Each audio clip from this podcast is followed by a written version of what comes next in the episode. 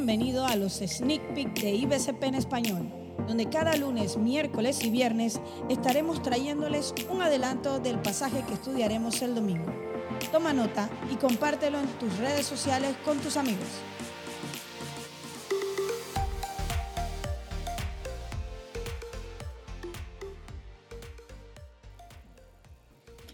Hola, hola, soy Willy. ¿Cómo están? Vamos a continuar aprendiendo sobre el Sermón del Monte y hoy nos toca eh, el versículo 4 del capítulo 5, ¿no? Eh, y si me acompañan con sus vidas, por favor, vamos a leerlo.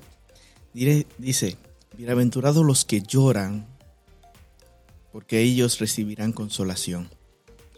No. Ahora, esta consolación no es producida por las cosas difíciles que pasemos en la vida, sino este llorar viene directamente de haber entendido nuestra condición. En otras palabras, si en la primera bienaventuranza dice bienaventurados los pobres en espíritu, al entenderlo intelectualmente, ¿no? Que, que yo comprendo que soy un pobre en espíritu, un estar en bancarrota espiritual, eh, eh, ser un indigente espiritual o ser totalmente incapaz, ¿no? Espiritualmente de llegar a Dios. Esta segunda bienaventuranza nos va a apelar a las emociones. Si la primera es al entendimiento, al comprender, ¿no?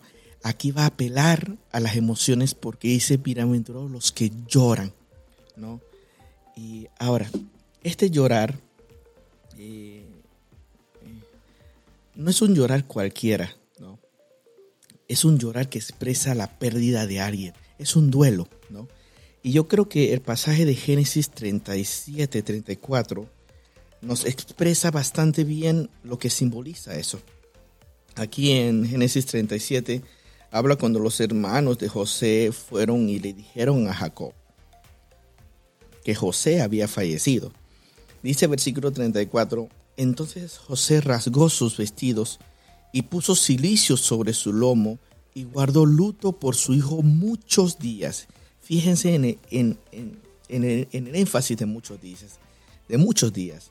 Dice que se levantaron sus hijos y hijas y quisieron consolarlo, mas él no quiso recibir consuelo. Y después al final de este versículo dice, y lloró su padre, ¿no? Y, es interesante porque ese lloro no es un lloro que se queda dentro, es un lloro que, sale, que es visible hacia afuera, ¿no?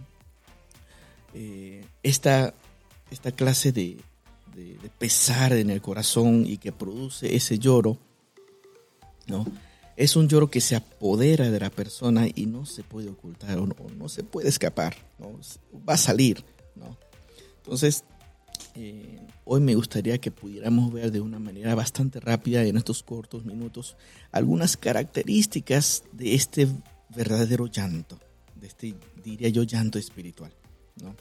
Ahora, este llanto es un llanto que produce, es un llanto que enseña, vamos a decir de esa forma.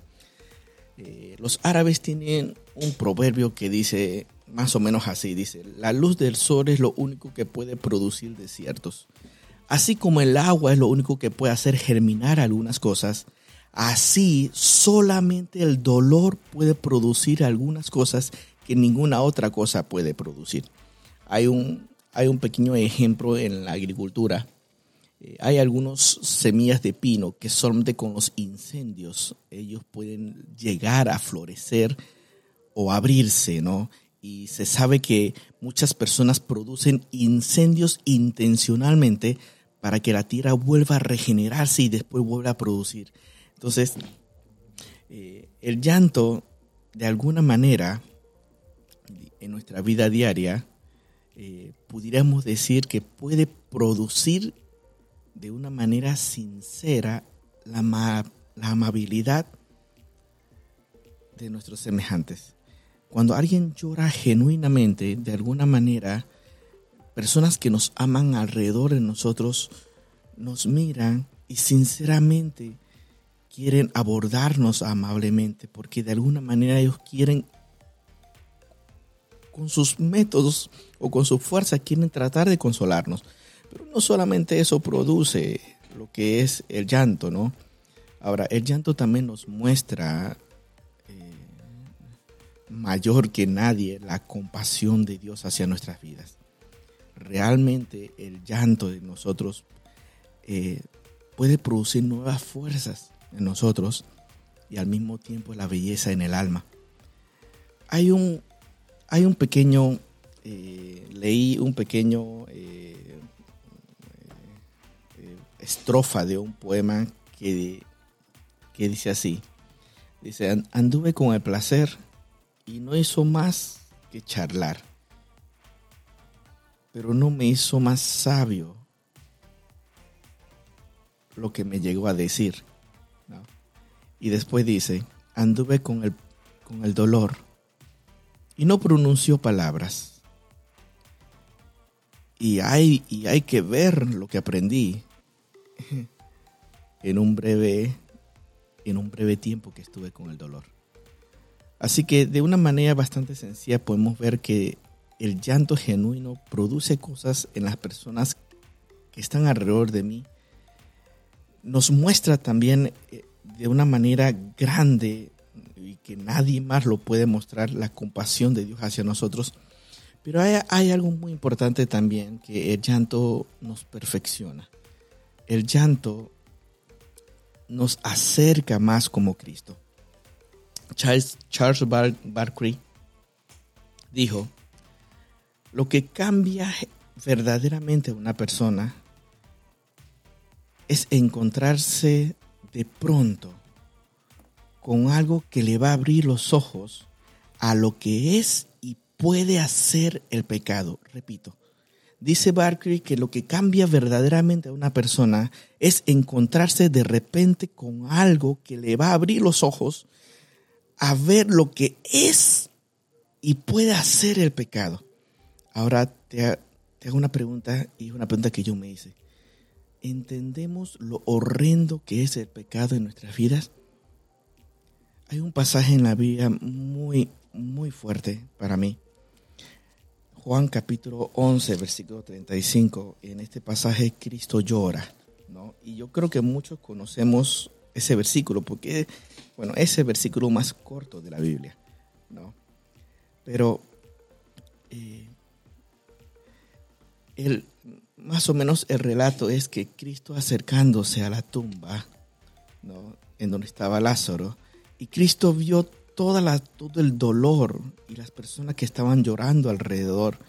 Y la Biblia dice que Cristo se conmovió o se estremeció en espíritu, Y después oh, Cristo lloró. Cristo entendió, o Cristo vio, perdón, y al ver todo lo que el pecado produce, tanto dolor, tanto llanto, dice la Biblia que Cristo lloró. Eso mismo es lo que debería pasar cuando nosotros miramos la cruz de Cristo. El corazón de un cristiano se debería quebrantar o llorar al pensar en lo que el pecado le ha hecho a Dios. Repito, el corazón del cristiano se debe quebrantar cuando nosotros pensamos lo que el pecado le hizo a Dios y a su Hijo Jesucristo hizo que Dios Padre y Dios Hijo se separen por un tiempo. El pecado hizo que Cristo muera en la cruz. La Biblia en Isaías 53 dice claramente que por sus llagas nosotros fuimos curados. ¿No? Y cuando nosotros vemos la cruz de Cristo deberíamos entender lo que produce el pecado. Y eso debería hacernos llorar. ¿no? Desde adentro hacia afuera. Eh, en ese sentido. Y termino con esto. Las personas que han tenido la experiencia de llorar o de ver los estragos y las tragedias que el pecado puede producir sobre el cuerpo de nuestro Señor Jesucristo, sin duda sabiendo eso, que después al tercer día resucitó, eso debe producirnos consolación, debe consolarnos. ¿Por qué? Porque yo ya no tengo que sufrir eso. Cristo ya lo sufrió por mí. en Salmos 51, 17. Y te pido que me acompañes, es el último versículo que vamos a ver.